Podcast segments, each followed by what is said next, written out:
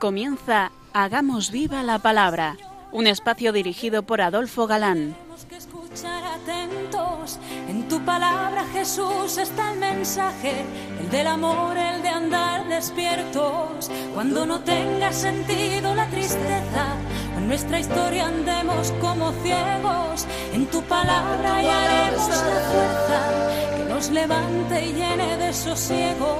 Ojalá comprendamos tu palabra. Ojalá practiquemos tu palabra.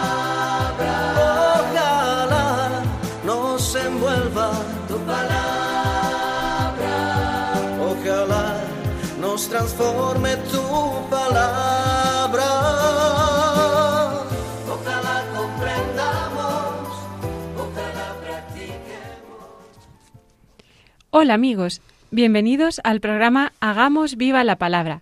Estamos ante ustedes Katy González, Adolfo Galán. y Ana García. Y es para nosotros un placer estar ante estos micrófonos de nuevo, para compartir este tiempo en vuestra compañía, intentando, como dice el título de nuestro programa, hacer vida la revelación contenida en la Biblia, hacer viva la palabra. Esto supone que escuchamos activamente y que intentamos cada uno hacer vida en nosotros eso que se dice en el programa. Hola amigos, de nuevo con vosotros. Eh, nos quedábamos la pasada emisión con Pedro ya en casa de María, la madre de Juan Marcos, eh, recién liberado de la cárcel, mientras los jefazos se frotaban las manos pensando en el tremendo escarmiento que iban a dar a esa secta de los seguidores del crucificado con el escarnio público de su persona y mira por dónde, por dónde, perdón, el asunto les salió mal. Una de las cosas que dijo Jesús y que confieso que a mí durante mucho tiempo me costaba trabajo creer es aquello que nos enseñó con la parábola del rico Epulón y Lázaro, y que ya hemos mencionado en días anteriores esa frase. Tampoco se convencerán aunque resucite un muerto. Y así se explica que ante hechos, como los narrados por Lucas, ni Agripa ni los enemigos de Jesucristo se convenzan viendo lo que vean. Pedro, al verse libre, dice el texto, o sea, consciente de su situación, marchó a casa de María, madre de Juan llamado Marcos. La casa, por varias citas, nos es conocida. Era una casa grande, de familia acomodada, y allí se reunía la iglesia. Con toda verosimilitud se trata del cenáculo. Estaban reunidos allí y de este Juan, como judío, y Marcos, como latino, sobrenombre propio de personas de categoría, es el evangelista Marcos y sabemos de él no pocas cosas. Por ejemplo, que era primo de Bernabé. Sin duda bautizado por Pedro, fue un gran colaborador de Pablo y considerado por éste muy útil para evangelizar.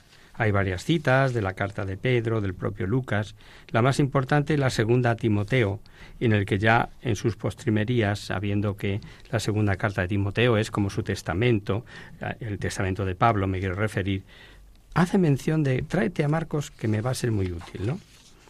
No olvidemos que era un testigo ocular de la vida de Jesús y que muy posiblemente fue el joven que huyó semidesnudo en el huerto de los olivos la noche del prendimiento. Podéis buscarlo en el Evangelio de Marcos si queréis ver a qué me refiero, ¿no? Y a saber de las veces que Jesús debió estar en su casa. Sí, allí mandó preparar la última cena. Según la tradición, Marcos predicó el Evangelio en Alejandría, donde realizó varios milagros y estableció una iglesia, nombrando un obispo, tres presbíteros y siete diáconos. También se piensa, se cree, que fue martirizado allí en el año 68 y que sus asesinos trataron de quemar el cuerpo sin conseguirlo. Los cristianos de Alejandría rescataron su cuerpo intacto, lo envolvieron, le dieron sepultura en la parte oriental de la iglesia que habían construido a tal efecto. En 828, las supuestas reliquias de San Marcos fueron robadas de Alejandría por navegantes italianos que la llevaron a Venecia. Y en Venecia se conservan en la Basílica de San Marcos, que fue construida expresamente para albergar sus restos. Los coptos, sin embargo, creen que la cabeza del santo quedó en Alejandría. Por eso cada año el día 30 del mes Bapap, noviembre-diciembre, la Iglesia copta conmemora la consagración de la Iglesia de San Marcos y la aparición de la cabeza del santo en dicha Iglesia. En el capítulo 12 se habla del ángel como del ángel custodio, nada menos que tres veces. El ángel tocó el costado, diciendo, levántate enseguida. El ángel le dijo, ciéñete y ponte tus sandalias. Y añadió, échate el manto y sígueme. Pasaron la primera y segunda guardia, avanzaron por una calle, y de repente el ángel lo dejó. Pedro, dándose cuenta de lo que pasaba, dijo, ahora sé realmente que el Señor ha enviado su ángel. Y como ahora veremos, la Iglesia creía que a quien llamaba era el ángel de San Pedro, el que llamaba a la puerta. Y sabemos, esto lo vimos en el último programa. Y mira, saber que nosotros sabemos que no es dogma de fe, el que todos tenemos un ángel custodio. Pero hay textos que animan a creerlo como cosa cierta, ciertísima, diría yo. De hecho, Jesús habló de los ángeles de la guarda que tienen todos los niños.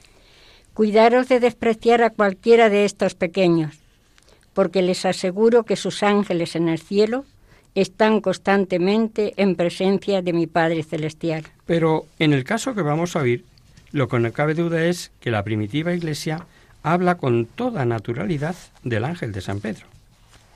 Los que, porque conocemos que existe, nos encomendamos a él, sabemos de las muchas ayudas que hemos tenido, y diría que contrastadas. Y por eso no nos importa gastar unos minutitos en recomendar el trato de cada uno con su ángel custodio, a pesar de que para que nadie se escandalice, repetimos que no es dogma de fe. Pero yo os animo a que probéis y veréis. Ahora escuchemos el texto. Y al advertir lo que le había sucedido, se dirigió a la casa de María, la madre de Juan, llamada Marcos, donde un grupo numeroso se hallaba reunido en oración. Cuando golpeó a la puerta de calle, acudió una sirvienta llamada Rode, esta, al reconocer su voz, se alegró tanto que en lugar de abrir, entró corriendo a anunciar que Pedro estaba en la puerta. Estás loca, le respondieron. Pero ella insistía que era verdad. Ellos le dijeron, será su ángel. Mientras tanto, Pedro seguía llamando. Cuando abrieron y vieron que era él, no salían de su asombro.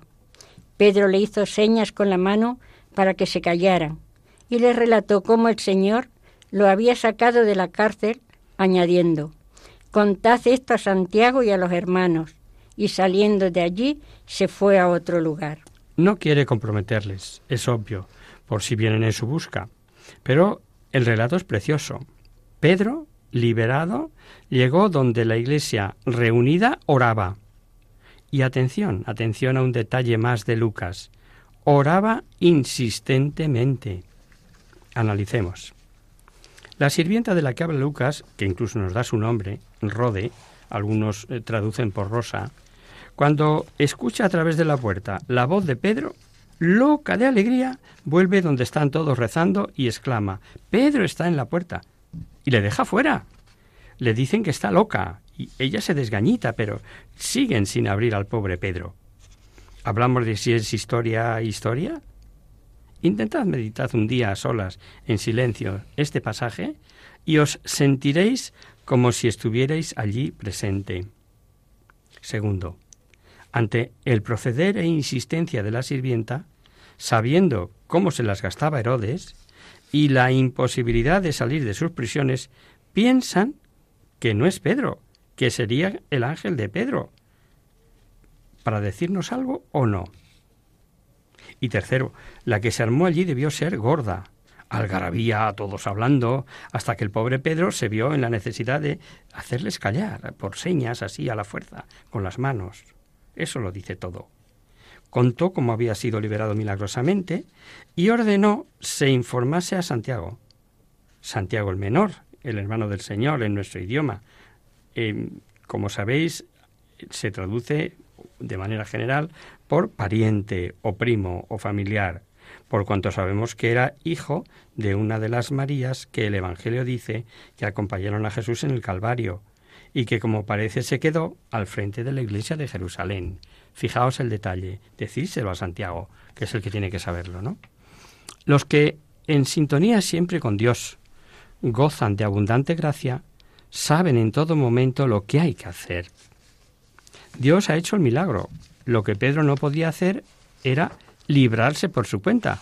Pero ahora sí, ahora sí es Él el que debe hacer cuanto esté en su mano. Como os adelantaba, allí en Jerusalén no podía quedarse y partió inmediatamente, pues sabía que le buscarían. ¿Dónde fue? Sabemos que estuvo en Antioquía, que estuvo en Roma y hasta que también, al cabo del tiempo, volvió a Jerusalén.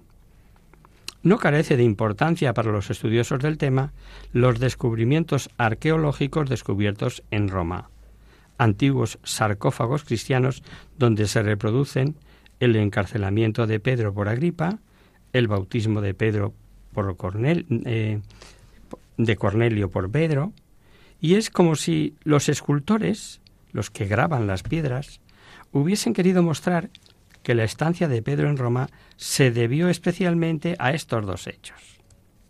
Y decimos que debió ser importante porque de estas obras se conservan más de 60 ejemplares. De ser así, Pedro estuvo en Roma ya hacia el año 44, volvió a Jerusalén hacia el 49 y de nuevo en Roma, donde fue crucificado hacia el año 66-67 de nuestra era. No es extraño que Lucas, que sin duda sabía dónde fue Pedro, lo dejó sin aclarar. El interés de Lucas es meternos de lleno con la evangelización llevada a cabo por Pablo. Y por eso no da detalles, dice, marchó a otro lugar, sin añadir más explicaciones. En la iglesia hubo alboroto por la alegría, pero la que se debió armar en el, en el palacio de Herodes, y no por alegrías. Eh, debió de ser, bueno, mejor lo leemos, vamos al texto. Cuando amaneció se produjo no pequeño alboroto entre los soldados, porque no podían explicarse qué había pasado con Pedro. Herodes lo hizo buscar, pero como no lo encontraron, después de haber interrogado a las guardias, dio orden de ejecutarlos. Luego descendió de Judea a Cesarea y permaneció allí. Es mm, digna de, de prestar atención a esta cita. Una, la costumbre que tiene el bueno de Lucas de cuando habla de que una cosa es gorda, dice no pequeño, o sea, no pequeño. El lío debió de ser gordo. Y otra que mm, también era normal en el Imperio Romano, que a un prisionero que se les escapaba un guardia, el guardia tenía ya la muerte asegurada, ¿no? La liberación se produjo durante la cuarta vigilia, sin duda. De haber sido así, antes el alboroto de los soldados no habría sido al llegar el día, como dice el texto. Y nos podemos imaginar ese alboroto del que nos habla San Lucas, con su estilo al decir de las cosas grandes, no pequeño, la irritación de Herodes, que ejecutó, como os he dicho, a los soldados. Claro que era norma ajusticiar al soldado que perdiera un preso. Em, el relato de la muerte de Herodes que nos cuenta el autor a continuación es impresionante. Leamos. Herodes estaba en grave conflicto con los habitantes de Tiro y Sidón. Estos se pusieron de acuerdo para ir a verlo y después de haberse conquistado a Blasto, el camarero del rey, solicitaron la reconciliación, ya que importaban sus víveres del territorio del rey. El día fijado, Herodes se sentó en su trono con la vestidura real y les dijo, dirigió la palabra. El pueblo comenzó a gritar, es un Dios el que habla, no un hombre. Pero en ese mismo instante el ángel del Señor lo hirió por no haber dado gloria a Dios. Y Herodes murió carcomido por los gusanos.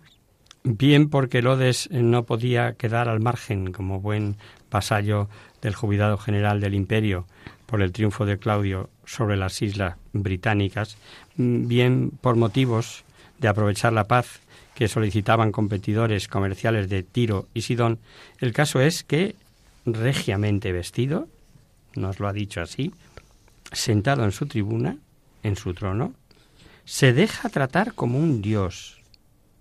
Se sintió mal y el castigo fue ejemplar. Vivo aún, fue comido por gusanos. Flavio Josefo narra también la muerte de Herodes y la adorna con terribles dolores, larga agonía, etc.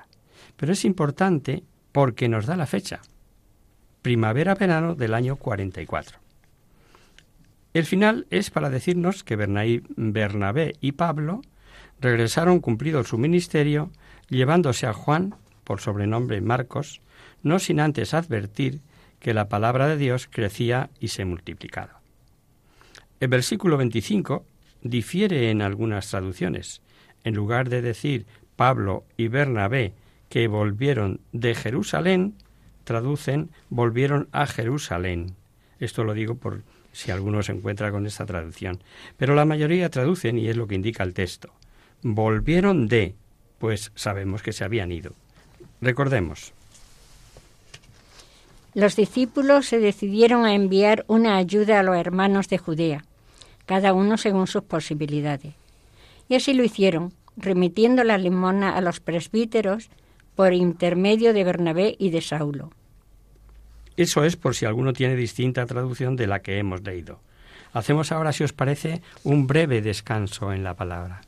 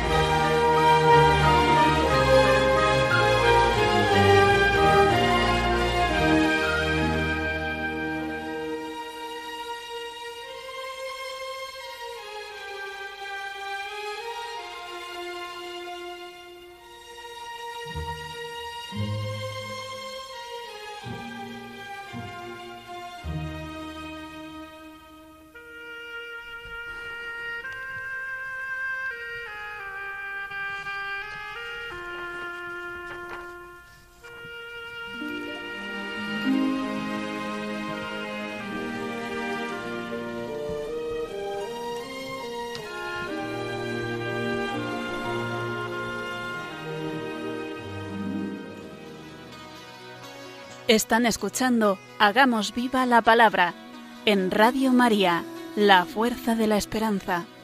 Amigos, de nuevo con vosotros tras este breve descanso musical. Os recordamos, queridos oyentes, que sintonizáis el programa Hagamos viva la palabra. Si queréis contactar con nosotros vía correo postal, lo podéis hacer a Radio María, Paseo Lanceros número 2, primera planta 28024 de Madrid y si lo preferís, al correo electrónico hagamos viva la palabra arroba radiomaria.es. Para los que se acaban de incorporar, deciros que estamos analizando en detalle el libro de los Hechos de los Apóstoles. Terminábamos el capítulo 12 antes del descanso y ahora, a partir de este momento y hasta el final del libro, salvando lo que nos dirá sobre el concilio de Jerusalén, el primer concilio de la Iglesia, San Lucas va a hacer girar todo su relato sobre Pablo, el apóstol de los gentiles. Veremos cómo a Pablo no hay quien le pare, como comentábamos hace un par de sesiones.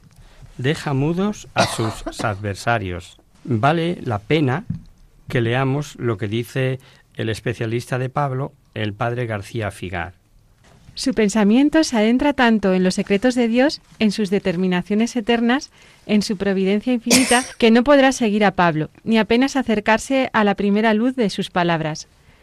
Sobrepasa la mente, está por encima de nuestros pensamientos, se esconde a nuestras miradas, ha escalado el tercer cielo, y aunque diga que vio cosas que la lengua humana no puede reproducir, sin embargo, en muchas de sus cartas se vislumbran reflejos de aquellas revelaciones como con la aurora se, adivina el resplandor cegador del sol. Precioso lo que dice el padre Figar acerca de Pablo, todo exacto. Y yo añadiría que en un lenguaje muy asequible a nosotros, que le entendemos perfectamente, vamos. Y ahora comprenderéis cómo los pobres hombres esclavos del apriorismo, por mucha cultura y arte para escribir que tengan, o más ganas de notoriedad o dinero, se den de bruces contra San Pablo. Y desde el Pablo, tú estás loco, tú deliras eh, de tantas letras, que aquel procurador, el procurador romano del siglo I, Festo, hasta Renan del siglo XIX, Ortega y Gasset del siglo pasado, y el pobre Jesús Torbado de la década de los 70. Hay, pues, toda una procesión de estrellados. Comencemos este capítulo leyendo los tres primeros versículos. En la iglesia de Antioquía había profetas y doctores, entre los cuales estaban Bernabé y Simeón, llamado el Negro, Lucio el de Cirene, Manahén, amigo de infancia del tetrarca Herodes y Saulo. Un día mientras celebraban el culto del Señor y ayunaban, el Espíritu Santo les dijo, Resérvenme a Saulo y a Bernabé para la obra a la cual los he llamado ellos después de haber ayunado y orado, les pusieron las manos y los despidieron. Estamos en una nueva etapa en la historia de la Iglesia, punto de partida de las grandes misiones llevadas a cabo, a cabo por San Pablo. Ya conocemos la importancia de la Iglesia de Antioquía, donde ahora nos dice San Lucas que había maestros y profetas. Unos ejercían lo que hoy diríamos catequesis y de los otros ya dijimos algo al hablar de los carismas de la primitiva Iglesia. Sin duda la categoría de estos profetas lo observamos en la primera carta a los Corintios. En la Iglesia hay algunos que han sido establecidos por Dios en primer lugar como apóstoles, en segundo lugar como profetas, en tercer lugar como doctores. Después vienen los que han recibido el don de hacer milagros, el don de curar, el don de socorrer a los necesitados, el don de gobernar y el don de lenguas. O sea, que iban tras los apóstoles, y de ahí que gozasen de la plenitud de poderes, los mismos que hoy diríamos tienen los obispos. Por la forma de nombrarlos, se ve que el jefe de la iglesia de Antioquía era Bernabé. Estaban celebrando el culto, que por otras citas sabíamos consistía en oración, exhortación, cántico de salmos y fracción del pan, la Eucaristía, que la llamaban así. Culto que a veces duraba varias horas, como veremos en otra ocasión. Y con la oración, ayuno, lo que algunos cristianos de hoy no acaban de comprender. Ya sabemos que el protagonista es el mismo que el autor principal del libro, o sea, el Espíritu Santo. Y volvemos a ver que es Él quien ordena, elige y manda lo que han de hacer. Pudo valerse de los mismos profetas o de segundas causas, pero es claro que fue elección personal del Espíritu Santo. Así se nos dice en la cita, ¿no? Y tras decir de nuevo que oraron y ayunaron, les impusieron las manos y les enviaron. Es posible, y así opinan muchos exegetas, que con la imposición de las manos recibieran Bernabé y Pablo la plenitud de poderes.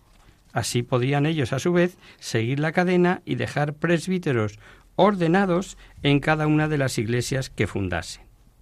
Pero también es posible que, como parece que leímos en el capítulo 11, ya estuvieran ordenados. Recordad. Ambos vivieron todo un año en la iglesia y enseñaron a mucha gente. Y fue en, Antioquía donde por primera vez los discípulos recibieron el nombre de cristiano.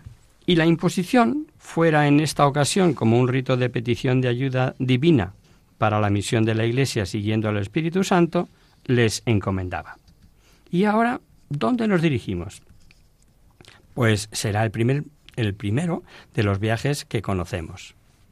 La misión ha sido encomendada por el Espíritu Santo, pero a ellos les corresponde estudiar y analizar qué es lo mejor para cumplir esa misión.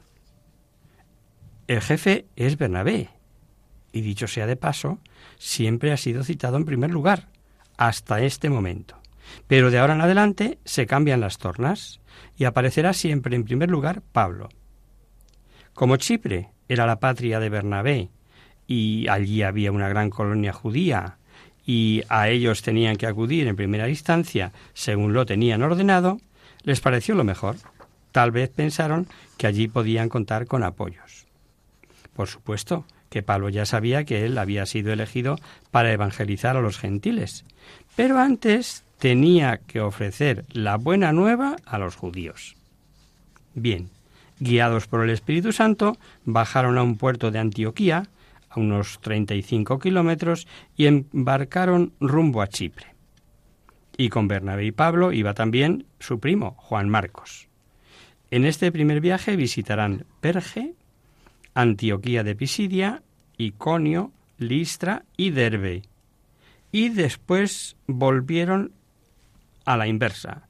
Listra, Iconio, Antioquía de Pisidia, Perge, Atalía y de regreso a Antioquía de Siria. Pablo lleva un plan que se repetirá en todas las ciudades que evangelice. El sábado entra en la sinagoga, saca sus rollos, o los pide, porque los podían tener allí en la sinagoga, y con lo que podíamos llamar nuestro estilo Biblia en mano, comienza demostrando que Jesús de Nazaret era el Mesías. Y arranca muchas veces de la historia, se la sabía de memoria. Demuestra que todo, todo estaba profetizado. Y como veremos dice a los de su raza, Cumplido todo lo que referente a él estaba escrito, le bajaron del madero, le pusieron en el sepulcro pero Dios le resucitó de entre los muertos. Y todo ello, Biblia en mano, como os digo, avalado con citas y más citas de la Sagrada Escritura. Y al igual que la táctica era idéntica, las reacciones también. Uno, no les disgustaban y le mandaban volver al sábado siguiente. Otros, la mayoría, la rechazaban, la liaban, a veces con escándalo que llegaba a las autoridades romanas, y otras veces apaleando a los propios evangelizadores. Lo iremos viendo. Finalmente veremos que dejando los suyos se dedicó a los gentiles. Leamos. Saulo y Bernabé enviaron, enviados por el Espíritu Santo, fueron a Seleucia y allí embarcaron para Chipre. Al llegar a Salamina, anunciaron la palabra de Dios en las sinagogas de los judíos y Juan colaboraba con ellos. Se refiere obviamente a Juan Marcos, ¿no? Al, evangelista Marcos. Por cierto, que como ilustración diremos que esa ciudad de Salamina, por cuestiones de dineros, 70 años después fue destruida por la rebelión de los judíos que asesinaron a infinidad de gentiles y allí se engendró tal odio a los judíos que todo judío que acababa en la isla, aunque fuera por naufragio, cuidado, era asesinado. Llegados a Chipre, tras recorrer unos 150 kilómetros, llegaron a Pafos. Allí, en Pafos, vivía el procurador romano, hombre prudente y culto, y ávido de conocer filosofías. Se llamaba Sergio Paulo. Pronto la noticia corrió por toda la isla y el procónsul llamó a Bernabé y a Pablo, deseoso de oír tal vez algo tan raro como que un tal Jesús, muerto y resucitado, que era el autor de la vida, de una vida nueva y eterna, que Él da al que los que creen en Él. ¿Por qué no predicaremos hoy así, eh? Pues con el procónsul había un judío, mago, un falso profeta, llamado Bar Jesús. También Elimas, y se oponía a la predicación de Pablo. Vamos a ver lo que dice el texto. Recorrieron toda la isla y llegaron hasta Pafos, donde encontraron a un mago judío llamado Bar Jesús, que se hacía pasar por profeta y estaba vinculado al procónsul Sergio Pablo, hombre de gran prudencia. Este hizo llamar a Bernabé y a Saulo, porque deseaba escuchar la palabra de Dios. Pero los discípulos chocaron con la oposición de Bar Jesús, llamado Elimas, que significa mago, el cual quería impedir que el procónsul abrazara la fe. Lo más seguro es que se opusiera por no perder las ventajas que le suponía a él vivir al socaire del procónsul, con sus martingalas o por ser judíos. No puede aceptar desde luego lo que Pablo predicaba, o lo que más seguro, por las dos cosas. Y por primera vez vamos a leer los dos nombres de Saulo Pablo, Saulo helenización de Saúl hebreo como judío y Pablo como romano. Entre los judíos nacidos fuera de Palestina era frecuente contar con los dos nombres, sobre todo si eran familias eh, pudientes, con buena posición económica, aunque estuvieran afincadas en la diáspora. Normalmente se inscribían en los registros públicos con nombres grecorromanos. Los judíos generalmente, solo con el nombre judío, no eran bien vistos. Seguimos con el texto. Saulo, llamado también Pablo, lleno del Espíritu Santo, clavó los ojos en él y le dijo, Hombre falso y lleno de maldad, hijo del demonio, enemigo de la justicia, ¿cuándo dejarás de torcer los rectos caminos del Señor? Ahora la mano del Señor va a caer sobre ti. Quedarás ciego y privado por un tiempo de la luz del sol. En ese mismo momento se vio envuelto en oscuridad y tinieblas y andaba a tientas buscando a alguien que le tendiera la mano. Al ver lo que había sucedido, el procónsul, profundamente impresionado por la doctrina del Señor, abrazó la fe. El mago Elimas intentó impedir la conversión del procónsul. Eh, nos dice exactamente torcer los caminos del Señor. Y la reacción de Pablo, como veis, fue fuerte, dejarle ciego. Pero notemos que no para siempre. Era como inducirle a que no pecara más contra la luz. El procónsul se queda atónito ante el milagro y se supone que, como en otras ocasiones similares, similares narradas por Lucas, el procónsul se hizo cristiano, y generalmente con toda su familia. Dos cosas llaman la atención. Llamar al mago hijo del diablo, porque estaba repleto de mentira y maldad, no se puede decir más en menos palabras sobre lo que realmente es Satanás. Y lo segundo, el diablo siempre intenta, por todos los medios, torcer los caminos del Señor. En este episodio hay algo que ya sabemos y que nos conviene recordar, al menos cuando nos encontremos eh, con almas duras de pelar en cuanto al problema de la fe. Sabemos, porque lo dijo Jesús, que es almas hay que no creerán, aunque vieran volver a la vida a un muerto. Otros, en cambio, ante el milagro, se rinden a la evidencia. Ya os dije algo sobre esto. Pero aquí lo tenemos vivido por dos personas. Ante el mismo milagro, el procónsul se convierte. Y el mago no solamente no cree, sino que lucha para que no crea el procónsul. Y ya en lo sucesivo veremos que Lucas solamente usará el nombre de Pablo a lo largo de todo el libro. Los tres se dirigieron a Asia Menor, fondearon en Atalía y tras unos doce kilómetros de caminata llegaron a Perge de Panfilia. Y si os parece, dejamos aquí a nuestros evangelizadores viajeros, porque hoy el tiempo se nos ha ido. Aquí retomaremos la narración el próximo día, si Dios quiere.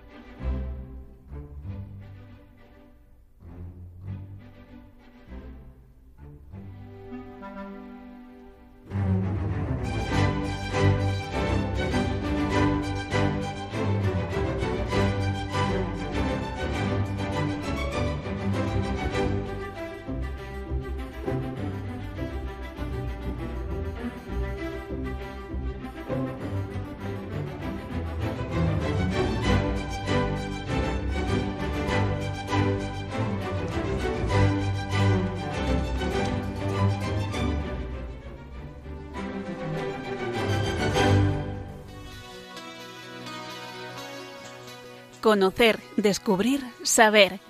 En Hagamos Viva la Palabra.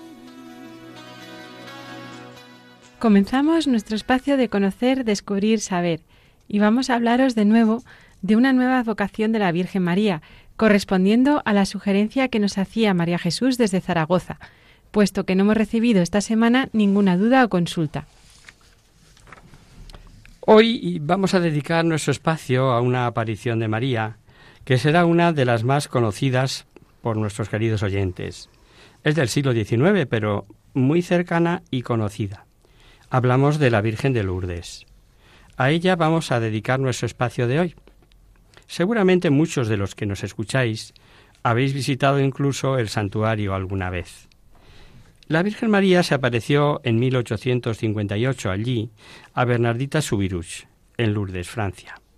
Fueron en total 18 apariciones, entre el 11 de febrero y el 16 de julio del mismo año. Veamos lo que ella misma cuenta en una carta dirigida al padre Gongat tres años después de las apariciones. Un día había ido yo, con dos niñas más, a orillas del río Gabe, a coger leña, cuando oí un ruido. Miré hacia el prado, pero vi que los árboles no se movían lo más mínimo. Entonces levanté la cabeza, Miré a la cueva y vi a una señora vestida con una túnica blanca y un ceñidor azul. Sobre cada uno de sus pies tenía una rosa de un color entre blanco y amarillo, del mismo color que su rosario. Bernardita eh, no daba crédito a lo que veía y sigue diciendo así lo que ocurría. Al verla me froté los ojos, creyendo que me engañaba. Metí las manos en el bolsillo, donde encontré el rosario. Quise también persignarme, pero no pude llevar la mano a la frente, sino que se me cayó sin fuerzas. Pero al persignarme, aquella señora, yo también lo intenté, y aunque la mano me temblaba, pude hacerlo por fin. Al mismo tiempo empecé a rezar el rosario, mientras la señora iba pasando también las cuentas de su rosario, aunque sin mover los labios. Cuando terminé el rosario, la visión se desvaneció al momento. Esta fue la primera de sus muchas apariciones. Y Bernardita cuenta cómo fueron las siguientes, en las cartas dirigidas al padre Conrad, y seguimos leyendo. Allí volví el domingo, movido por una fuerza interior. Aquella señora no me habló hasta la tercera vez, y me preguntó si quería ir a verla durante quince días. Yo le respondí que sí. Ella añadió que tenía que decirles a los sacerdotes que procuraran que se edificase una capilla en aquel lugar. Luego me mandó que bebiese de la fuente. Como no veía ninguna fuente, me dirigí al río Gabe, pero ella me indicó que no se refería a él, y con el dedo me señaló la fuente. Me acerqué a ella y no encontré más que un, poco de agua fanganosa. Acerqué la mano, pero no pude recoger ni una gota. Entonces comencé a rascar y finalmente pude recoger un poco de agua. La arrojé tres veces y a la cuarta ya pude beber. La visión desapareció. Hasta ese momento, la Virgen no le había revelado su nombre. Pero seguimos leyendo. Dice, volví allí durante quince días y la señora se me apareció cada día fuera de un lunes y un viernes, insistiendo en que tenía que decir a los sacerdotes que se le edificara allí una capilla, que tenía que rogar por la conversión de los pecadores y que rezara el rosario todos los días. Varias veces le pregunté quién era, pero ella se limitaba a sonreír dulcemente. Finalmente, poniendo los brazos en alto y levantando los ojos al cielo, me dijo Yo soy la Inmaculada Concepción. Más exactamente que soy era Inmaculada Concepción, que hace alusión a lo que fue siempre. Siempre fue Inmaculada. La revelación sucedió después de más de una hora, durante la cual tuvo lugar el segundo de los llamados milagros del cirio. Bernadette sostenía un cirio encendido. Durante la visión el cirio se consumió y la flama había entrado en contacto directo con su piel por más de quince minutos, sin que se produjera en ella ningún signo de dolor o de daño en su piel.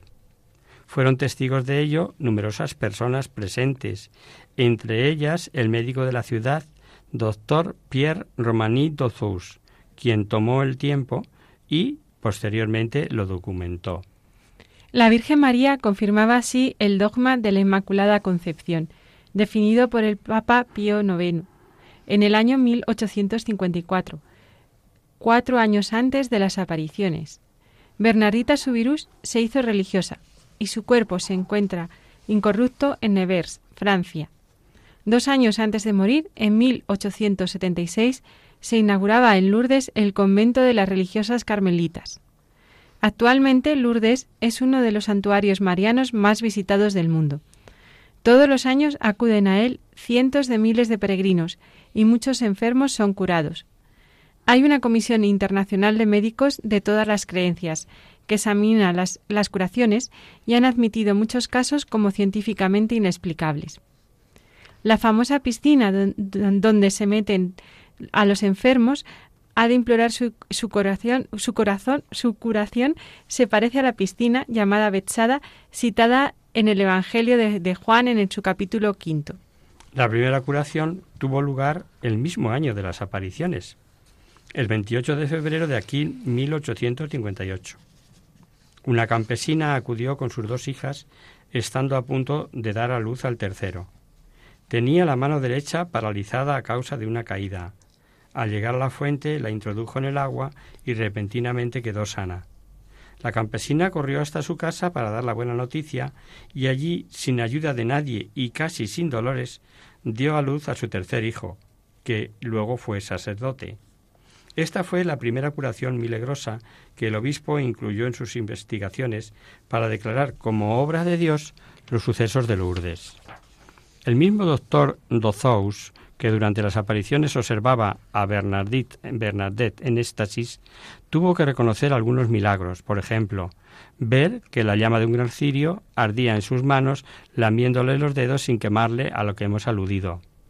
Uno de los grandes convertidos de Lourdes fue Alexis Carrel, premio Nobel de Medicina, que vivió en la primera mitad del siglo XX. En su libro Un viaje a Lourdes, cuenta cómo fue a Lourdes como curioso y ante sus ojos ocurrió el milagro de la curación de una mujer que estaba moribunda. Allí lo así lo cuenta él en este libro. Eran las tres de la tarde cuando María Ferrán dijo Estoy curada.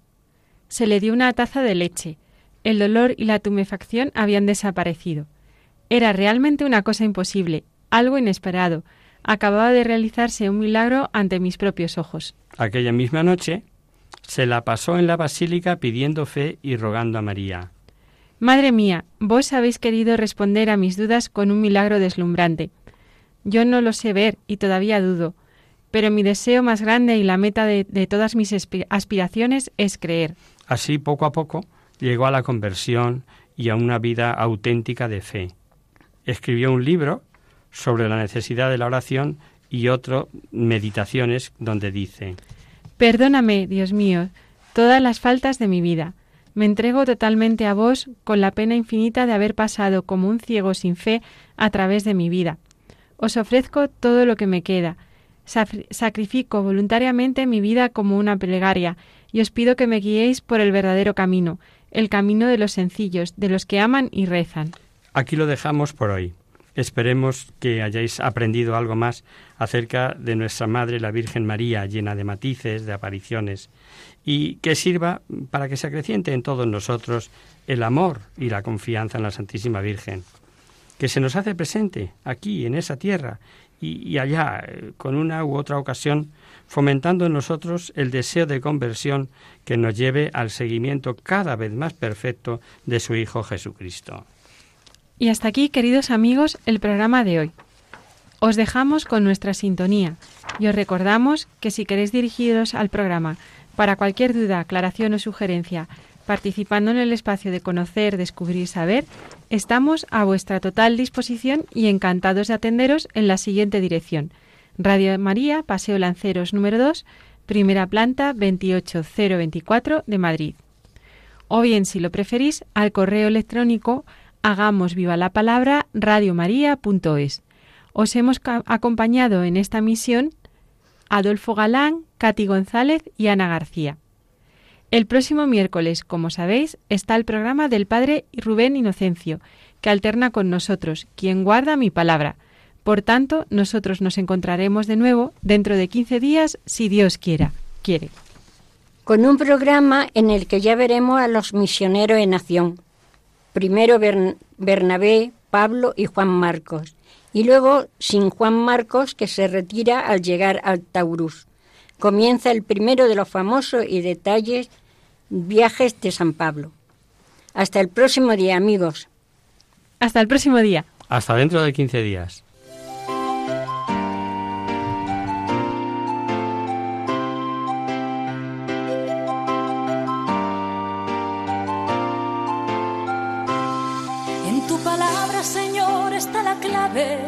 Solo tenemos que escuchar atentos. En tu palabra, Jesús, está el mensaje, el del amor, el de andar despierto. Así concluye Hagamos viva la palabra con Adolfo Galán. como ciegos, en tu palabra y haremos la fuerza que nos levante y llene de sosiego. Ojalá